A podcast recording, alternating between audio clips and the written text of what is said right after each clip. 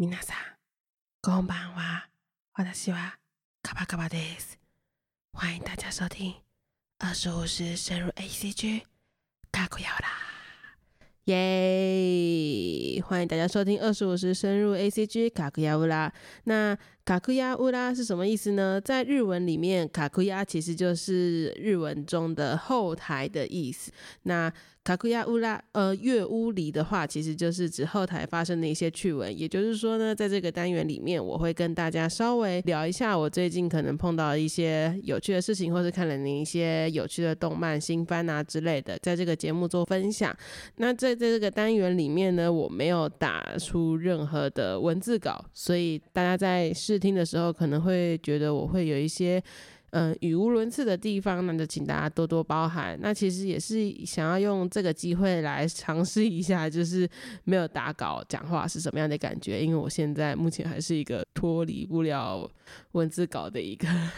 范畴里面，对，所以还是想要借由这个单元来做练习一下。那我们就开始吧。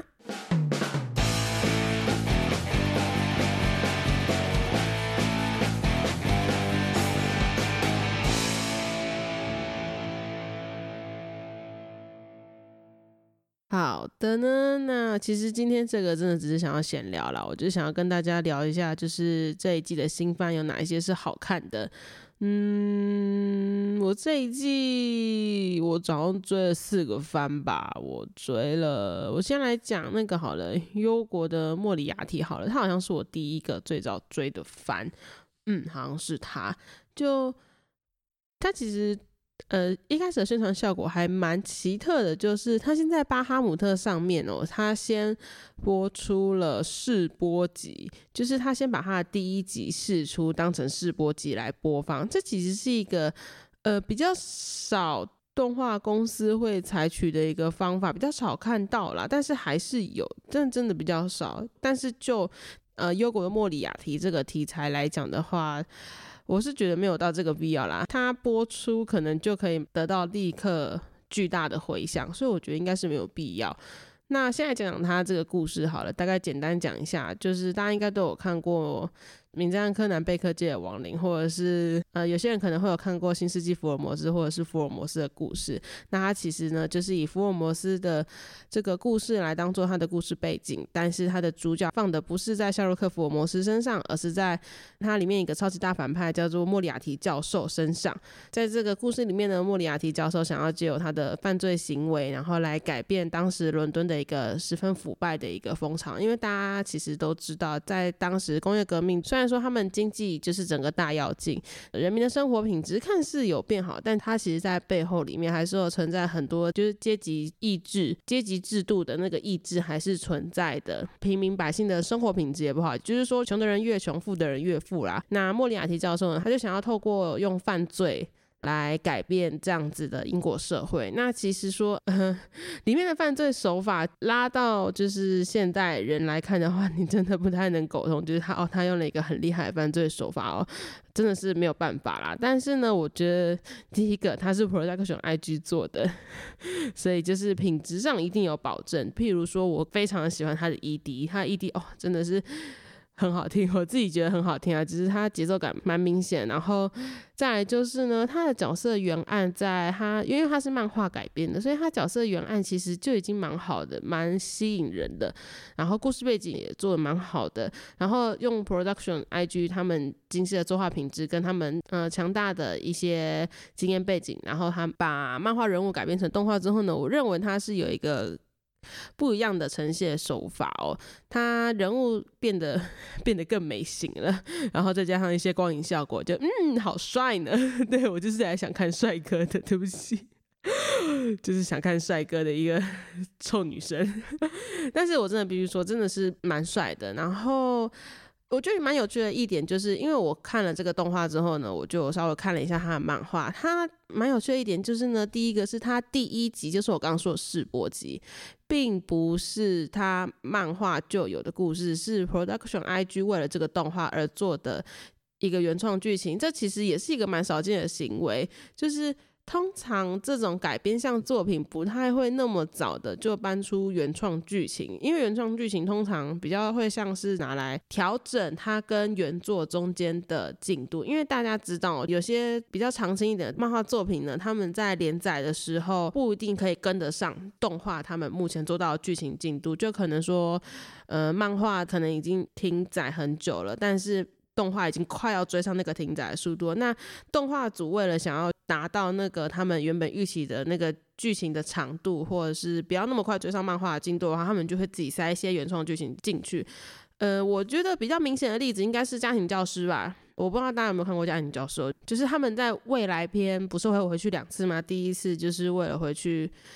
呃，为了回去，就是，哎，我突然忘记了，他们反正他们有回去两次。第一次，哦，第一次是要就是要得到阿尔克巴雷诺的认证，然后第二次呢，是为了要得到他们初代守护者们的，还有初代 BOSS 的各种认证，然后他们要得到这些认证之后呢，才能打开那个在山洞的那个夹子，才能打开那个夹子会，然后使用那些很神奇的道具。但其实我记得，哎我有点忘记阿尔克拜雷诺那边是不是原创的了。但是在初代家族那一篇，那整个篇章其实是动画组原创出来的。他们为了要就是拉长一点，跟呃，漫画的一现有进度，他们把它拉长，为了让作者可以把他目前手上的进度先把它赶完，然后动画再播出这样子。所以其实看到优国莫里亚提他第一集就是播出他的原创集，这其实是一件蛮，呃，我觉得是风险蛮大的事事情啊。因为大家知道，就是第一集通常是大观众印象最大的一集，你看到第一集之后，你才会就是有动力想要继续追下一集，就会想要才一直追下去。所以其实第一集就做。原创集其实是一个风险蛮大的事情，但我觉得 Production IG 它蛮好利用这第一集的优势啦。第一，在这个作品里面呢，他们好像有把动画。的性格跟漫画性格中间做区隔开来，漫画性格在主角莫里亚提身上，其实他会比较像是更随和一点，更亲近人一点点。我觉得更亲近平民百姓一点，就是他可能会跟他课堂上的学生谈笑啊，或者是跟路上的阿伯，就是平民百姓们有一些互动之类。但是你在动画版上会比较少看到这些剧情，就是会比较更着重在他们。他们在做犯罪 这件事情，然后怎么去想办法让那些贵族吃苦头，这样子，对，所以呃，我觉得各有各的好处。就是你看动画的话，你会觉得说，哦，好帅哦，他们怎么就是犯个罪也可以这么帅的感觉啊？但是看漫画的话呢，你会感觉上莫里亚蒂他是一个比起贵族更亲近人民的一个人哦。所以我觉得说，嗯，还是要看人呢，就是。我觉得最重要的还是要看漫画党能不能接受动画版里面莫里亚蒂这个设定，因为我个人觉得他其实是跟动蛮多的，我自己是这么觉得的啦。还是蛮好奇漫画党的人，就是看到动画的莫里亚蒂改成这样子之后会有什么样的感觉？对。然后他弟弟路易真的很可爱，受不了眼镜仔加知识的设定。好的，那这就是优国的莫里亚提的部分了。嗯，差不多，因为作画，因为像作画、音乐啊那些什么，呃，production IG 应该是没什么问题啊。但我觉得剧情跟人物设定上面，我觉得会是这个，嗯，这个作品比较大的一个突破点的部分。嗯。哦，然后先说，如果你们想要看推理，然后想要看很精彩那种推理的话，这个剧不是那么的适合。所以，如果你真的想看推理的话，拜托去别的番。对，这个剧可能不是。但是，如果你只是想要看爽度满点的犯罪跟帅哥在犯罪这件事情的话，嗯，这个番推荐你去看。对，好的。然后再来的话，我是看，嗯，先讲那个好了，先讲在魔王城说晚安好了。在魔王城说晚安其实是一个。蛮讶异的一个，其实我原本没有打算要追这一季，我本来真的没有打算要追那么多，但我好像一一个不小心就追了四个四部番这样子。呃，在魔王城说晚安呢，故事大纲其实就在讲说，就是有一国的公主，然后有一天被魔族给抓走了，但是呢，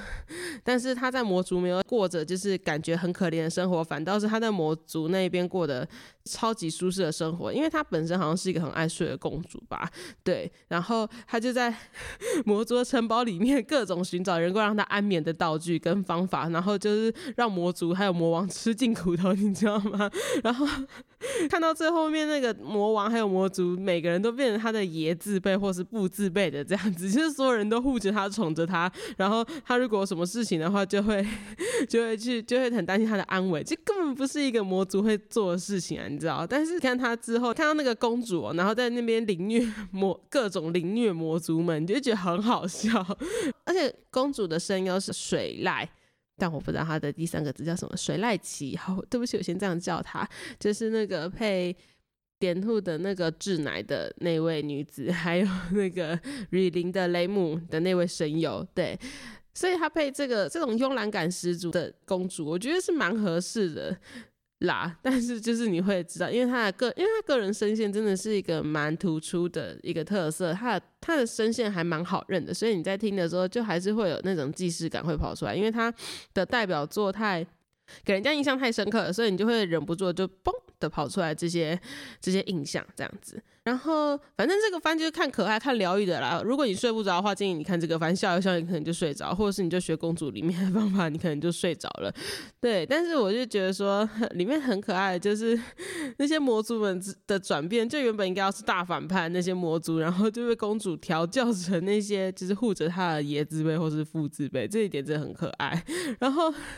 然后我要先说，我是传教士谷的，我传教士谷买爆，你知道吗？就是里面有一个角色叫恶魔传教士，他就是。是虽然他是魔族恶魔，但是他的性格就是超级好好先生，你知道吗？就人超好、超温柔的那种中央空调暖男，很很可爱、很帅。我看脸吃饭的，但是我就觉得他们他们就很可爱，而且他的其实他的年龄比在场的所有人就是年龄都还要高出很多很多很多，所以我们就会在弹幕里面刷说：“哦，爷爷出来了，爷爷又在担心了，爷爷从孙女的时候到了。”对，啊。反正这部分很可爱啦，我是蛮推荐，就是大家平常压力大的时候去看一看，真的蛮可爱的。然后，嗯，老样子，他的 OP 跟 ED 很好听。好的，然后再来是《魔女之旅》，嗯，《魔女之旅》是其实其实比在《魔王城舒朗安》还要再更早追它，但是《魔女之旅》它的印象没有给我很呃每周都追的原因，是因为因为它的剧情走向就不是那种你想要你每周都。感觉不会让我想要有每周都追的动力啊，但是我可以接受，就是两个两个礼拜追一次，把它前面两集补完这样子。对，但是魔女之旅跟我接下来要讲的这一部分，他们两个就有一个很大的共通点，就是他们原本一第一集哦，我先说第一集，第一集不是保护级，不然就是辅导级，然后结果到了突然某一集之后，我记得魔女之旅是到第几集啊？第九集哦，第九集它突然变成 R 十八。就是你能想象吗？一个保护级的影片，然后突然变成 R 十八哦，突然变成 R 十八，那个转换有多大，你知道吗？我觉得《魔女之旅》比较夸张，另外一部就是等下我要讲的《咒术回战》没有那么夸张，因为《咒术回战》它变成阿十八有有一个原因，应该是因为它那个有一个场景有一个画面不是那么宜儿童观看，所以他把它归类在阿十八，就是让小朋友不要点进去，避免受到伤害这样子。对，但是 但是《魔女之旅》不一样，《魔女之旅》第九集整个就是大崩坏。就是整个画风整个巨变，你知道吗？然后你看到第十集的时候，哎，怎么又变成普通的第保护级画风？这个巨变，你知道吗？完全没有办法转换哦。对，然后觉得说，哇哦，我自己不小心知道这么厉害的番呢。但是我必须得得说，就是前面几集我还是有。呃，乖乖按照进度看完了，但是你知道，应该蛮多人跟我一样，只是当下看到 R 十八那个时候，就是，就是说，其实，就是跟我一样的感，一样的感觉，就是，嗯，其实蛮突然的，我也不知道发生什么事情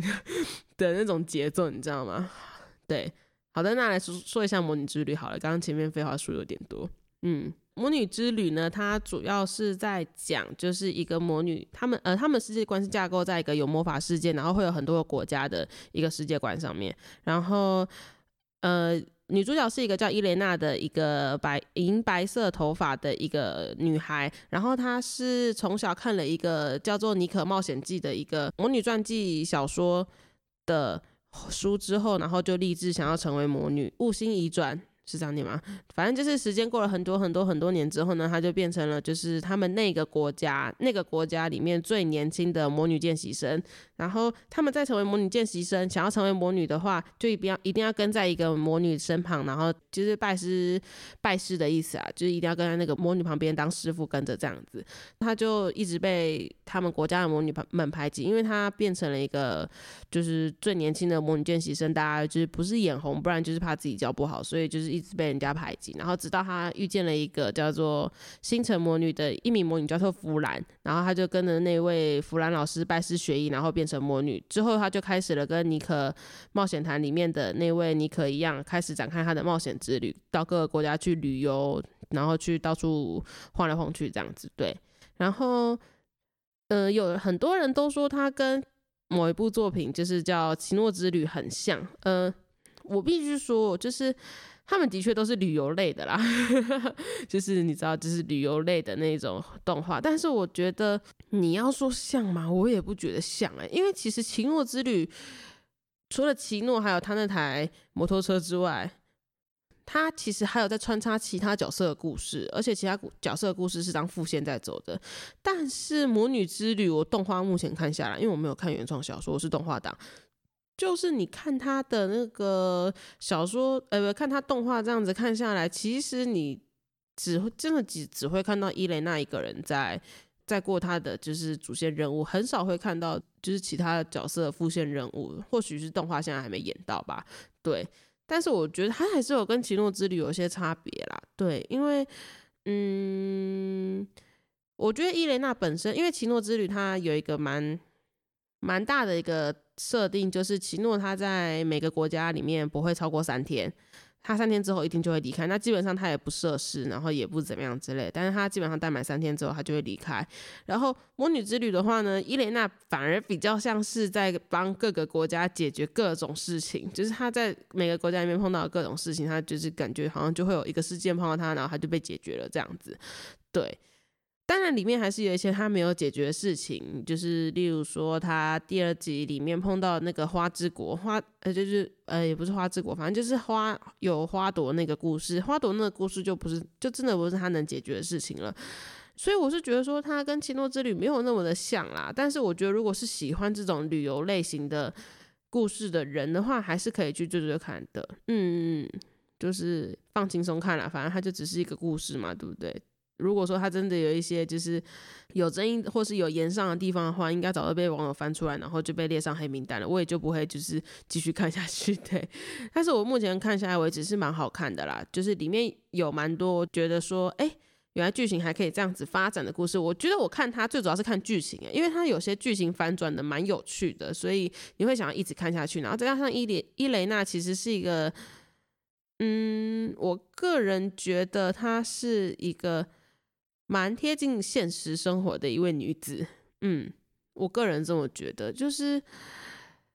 她给我的感觉没有像是，嗯，没有那么的，就是有，嗯，有强烈的特色，应该这么讲，也，呃，应该怎么讲？反正就是我觉得她的特色没有到强烈说，就是哦，我今天可以给她一个明确的代表词，就是她就是这样子，没有，她反而比较像是更忠于人自己本身的一个。习性吧，就是我今天要怎么做就是怎么做，然后我讨厌就是讨厌，我喜欢就是喜欢。当然他第一集没有这样子，哎，我真爆雷了。好，反正他第一集没有这样，但是我觉得在他后面几个故事里面都可以看得出来，他是真的作为一个人的单独个体去做行动的。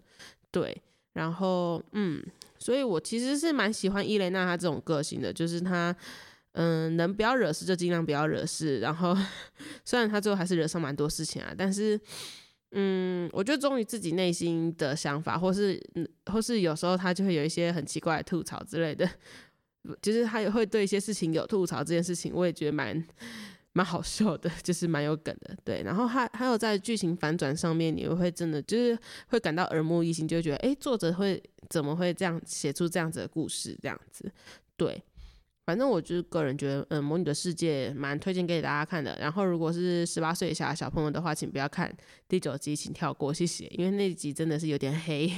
跟《咒术回战》阿十八部一样，那一集真的有点黑，请大家不要。嗯，十八岁以下或者是内心胆小害怕的那种人，就是真的不要看。对，接下来就是最后一个我要介绍《咒术回战》。《咒术回战》我要先说，就是我会看它的原因是因的初步原因是因为五条悟，五条悟。因为我的 F B 版面上一直刷到五条悟的就是同人图，我就想说这个哦，这个很帅，这这白发男子是怎么一回事？啊他被爆了，然后我就查了一下，哦，是咒术回战哦，然后我就去查了看，才碰巧撞见了这个动画。对，那咒术回战呢，应该是这一季里面，嗯，大家就是一直在狂烈度讨论的一个动画啦。它的设定其实真的是蛮特别的，就是以诅咒为。以诅咒为架构的世界，然后主角的一些思想也跟普通的 Jump 系的王道动漫也王道作品也不太一样。呃，先说《咒术回战》是 Jump 的作品，对。然后你就看他第一集他表现出来的，跟他说出来的言论，就可以知道他跟一般的那些有情爱情胜利的那种 的那种 Jump 系作品有点不太一样。在普通的撞粉系作品的主角会比较像是，就是哦，我今天就是要赢你，因为如果我今天不赢你的话，这个世界都不会和平的那种概念。但是在咒术回战里面呢，主角虎杖他的一直坚持的一个信念是，就是一个正确的死亡这件事情，让我觉得说，哎，蛮有，嗯，蛮新奇的，就是他怎么会是。以一个就是我今天是是用正确的死亡这件事情，然后来作为他的意念之类的，嗯，这一点到了现在，我到现在还是暂时没有办法搞懂，但是我会觉得有趣，就是，嗯，就是他作为一个跟其他人起起跑点都不太一样的 Jump 主角，那他之后会有怎么样的成长，然后他的思想会有怎么样的退化，最后他会得出怎么样的结果，我会觉得蛮有。兴趣的，所以我就一直追下来，然后一直追下来，结果呢，我就是得到几个结论，就是第一个老样子，O P E D 真的很好听，尤其是那个，尤其是那个 E D 哦，对不起，我知道大家都很喜欢 O P，但是我要先说一下 E D，我觉得 E D 真的很可爱，就是他，就是 动画组 MAPA MAPA 这个动画公司，他真的是用尽全力的在。我真的觉得也可以是用尽全力来在做这个动画啦。但是妈妈她的选材一直都蛮特别，就是她，例如说阿卡十三区检查区，然后还有那个冰上有里、尤利昂艾斯，然后一拳超人，其实这些都是他们公司旗下做的动画。就是如果大家听完这一集，可以去找阿卡跟一拳超人出来看的话，你就可以发现这两个作品的走向完完全全的不一样，像。Production IG 他做的很多作品上面呢，你就可以看到很多作品的影子，例如说 《排球少年》跟《枪风吹拂》，觉得是两个一样的那个。当然也有一个原因，是因为他们是原班人马制制作的啊，对。但是他们的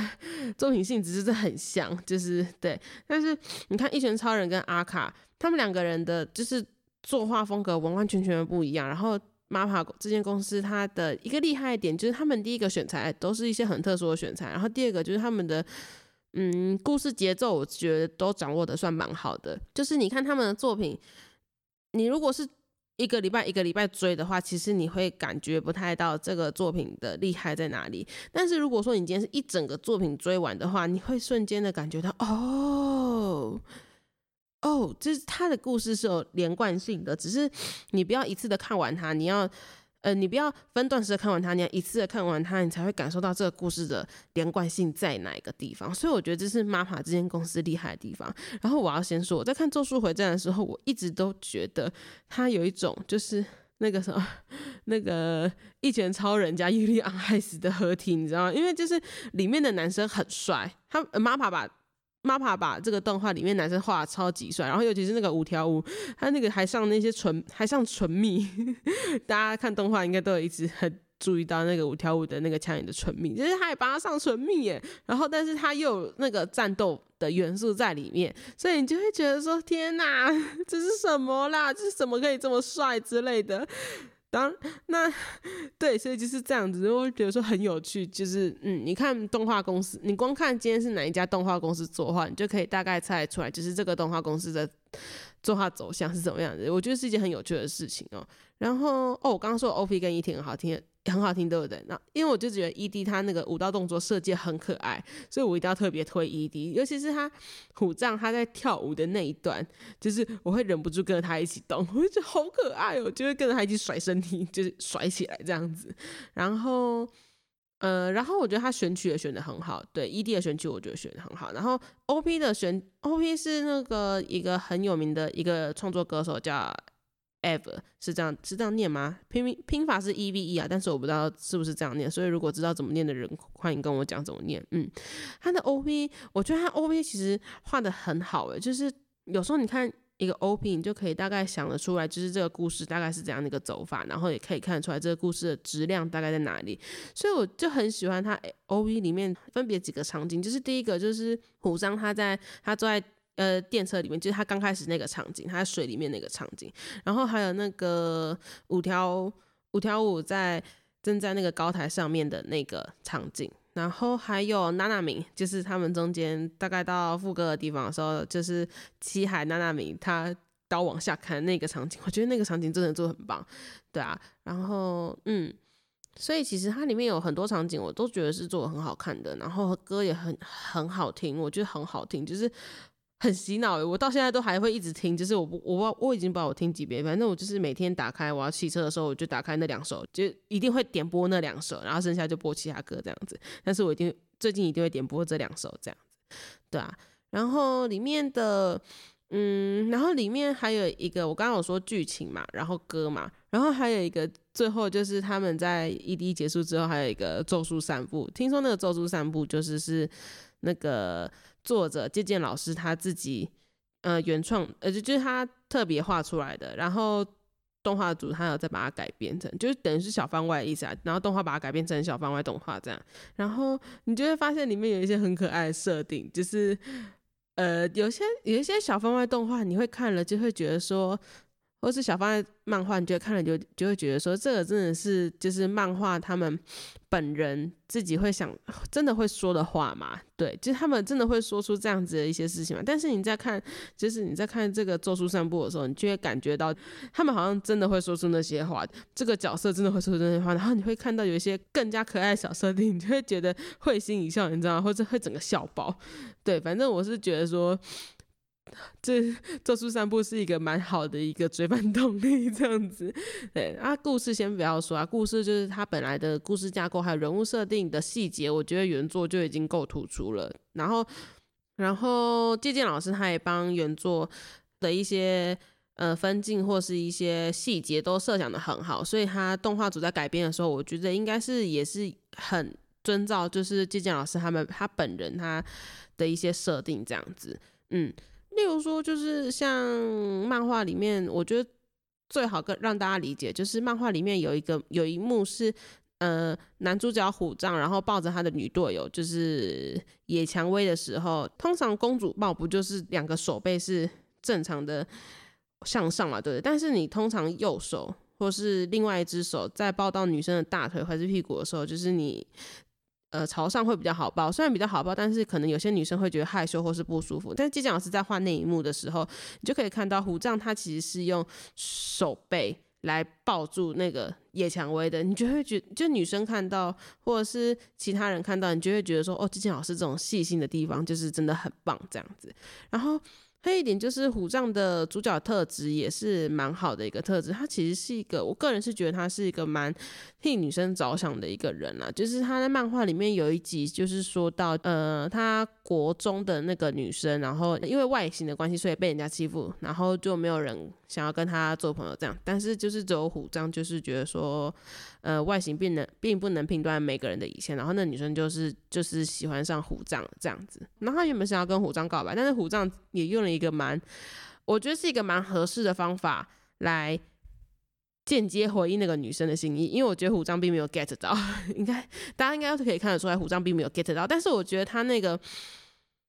他那个说的方式，我觉得是一个可以蛮体现虎杖他这个人本身。特质的一个说的方式。你看到那个对话的时候，你就会知道虎杖他真的是一个很温柔，然后替别人想的很多人。虽然他平常就是那一副傻大个的模样，但是他真的就会像是比较偏向妈妈这样子的角色。就是虽然他在平常有一些事情是比较粗心的，但是当他面对到人与人之间的情感的时候，他是一个心思十分、十分、十分细腻的一个人。所以我。其实也是看上这一点，然后觉得虎杖是一个很棒的一个男生，然后很棒的一个主角，所以我才想要追，继续追下去这个动画。对，嗯，所以如果说你喜欢，就是最近想要看《抓魂》系的作品的话，《咒术回战》嗯，好选择。他最近快要换 OP 还有 ED，了我很期待。我不知道这次 MAPA 又会出什么新招给我，对我蛮期待的。嗯。好的，那这以上这四个就是我这一季里面有追的新番，然后 这一季还有一个番哦，我是没有追啦，但是它的企划本身就很有名，所以其实我一直都知道，但是我真的是没有想要追的动力。呃，其实如果说我在追长期追这个圈子里面的女生，应该都会知道催眠麦克风 这个企划。他很强哎，他真的超强的。就是我当初他前几年出这个企划的时候，我当初就觉得说这企划真的会红吗？结果他真的红了，但是我真的不知道红的点在哪里。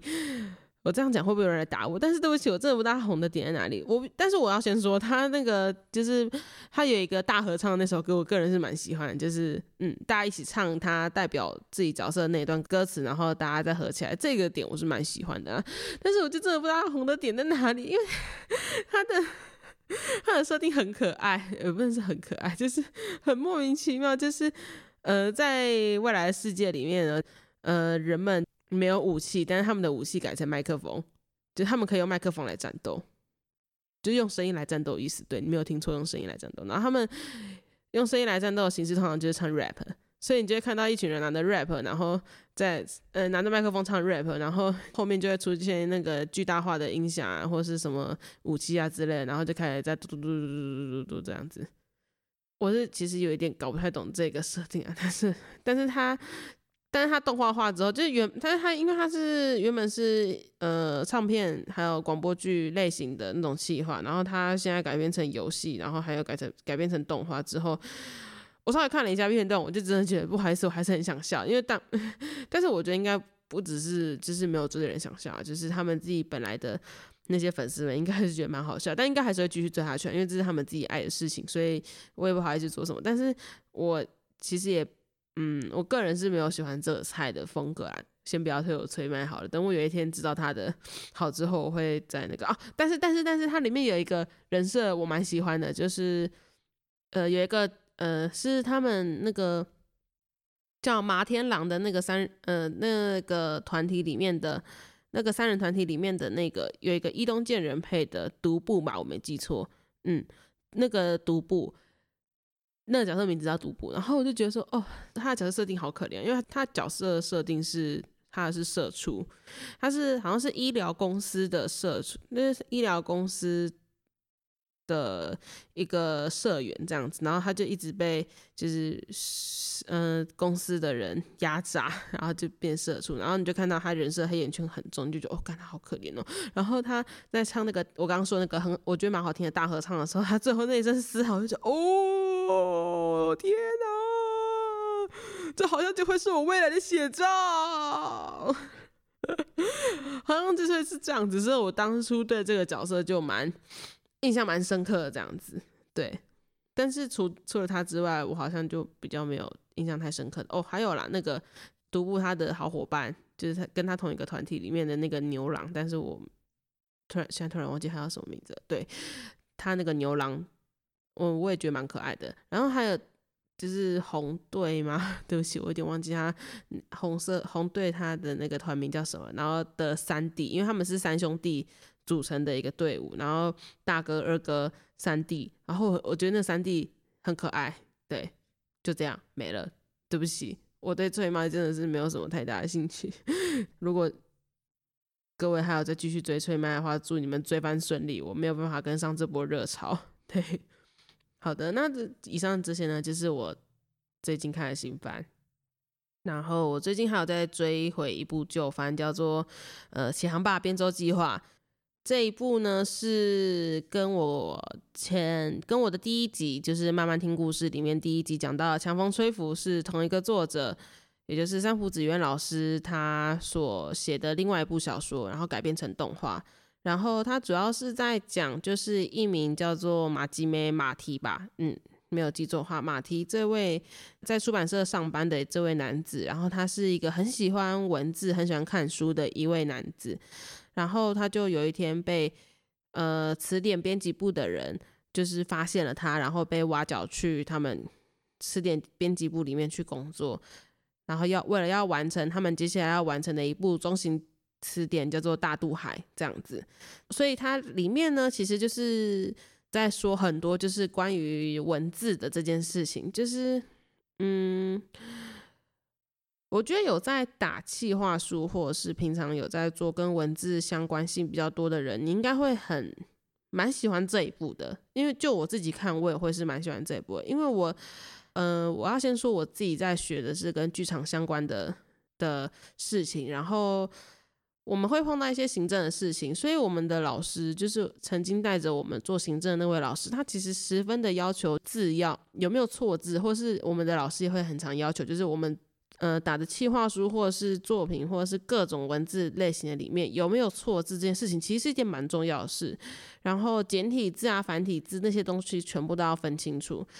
嗯，我个人是觉得，今天一个文件里面有没有错字是。第一个是代表你对这件事情的尊重的态度，因为你要为了有没有要检查有没有错字，你一定会回头翻呃回头回头去检阅好几遍嘛，你一定会做这件事情，所以我觉得是一个你对这件事情的认真程度还有专业程度上的一个很好的指标，然后然后再来就是一个你对自己工作的细心的程度吧，你今天有没有认真做这件事情，其实从你。呃，有没有去检查错误这件事情就已经开始体现了，所以我认为这是一个蛮好的习惯，就是检查自己有没有错字，是一个很好的习惯。当然，我自己也是没有做到了，就是没有做到很完全，就是还在练习这样子。因为有时候挑错字也不是说你以为你自己很认真，然后全部都已经翻了大概三遍都没有错字了，交错出去之后，然后老师就打回来说你这边还有错字。但是这些都先不论，但是我觉得就是。对文字的敏感度高这件事情，并不是一件坏事。尤其是像我们现在都用手机打字啊，或是用电脑打字，你会很难的去去发现自己到底。对字的辨别是什么？就是像我现在有时候也会啊，就是我在我现在越来越觉得，就是我写东西的时候，慢慢的忘记这个字要怎么写这件事情，其实是一件蛮严重的事情。我个人觉得，因为现在都用打字的，或是用电脑打字习惯了，所以你就会慢慢的忘记手写是什么样的感觉，或是手写。字是要怎么样去写这件事情？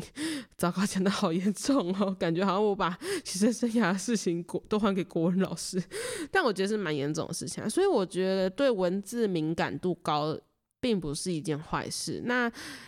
这件事情在编舟计划里面就已经就是很，你可以很明确的看到，就是这群人除了匠人精神之外，然后你还可以看得出来，他们对文字这一项文化艺术的一个。尊重，还有想要维护他的一个呃心情跟热血，你会很强烈的感受到，嗯，但是他还是偏比较文艺风一点的，因为他在讲文字嘛，所以他还我个人是觉得还是蛮算文艺风的，啊。就是你要真的沉得住你的心，然后来看这件事情的，来看这个动画的话，我个人是觉得是一个蛮不错的一个。动画作品这样子，但如果说你今天很烦躁，你就是 已经够烦了，你还想要再看一个这么沉的东西的话，我是觉得你先跳过吧。对，就是可能对你对现在你可能更适合是在魔王城说晚安，看那些可爱恶魔小熊，还有那个可爱的公主这样子，可能就不适合这一部分。但是编舟计划我觉得还蛮好追，因为它只有十二集，然后你就顺顺的把它看完，你就会觉得嗯，就是轻轻的看完之后，你可能之后还会想要再看第二遍、第三遍这样子的一个作品。对我好像最近看的动画就这些了吧。好的，那今天的介绍就到这边结束啦。我是卡巴卡巴，我们下次见，拜拜。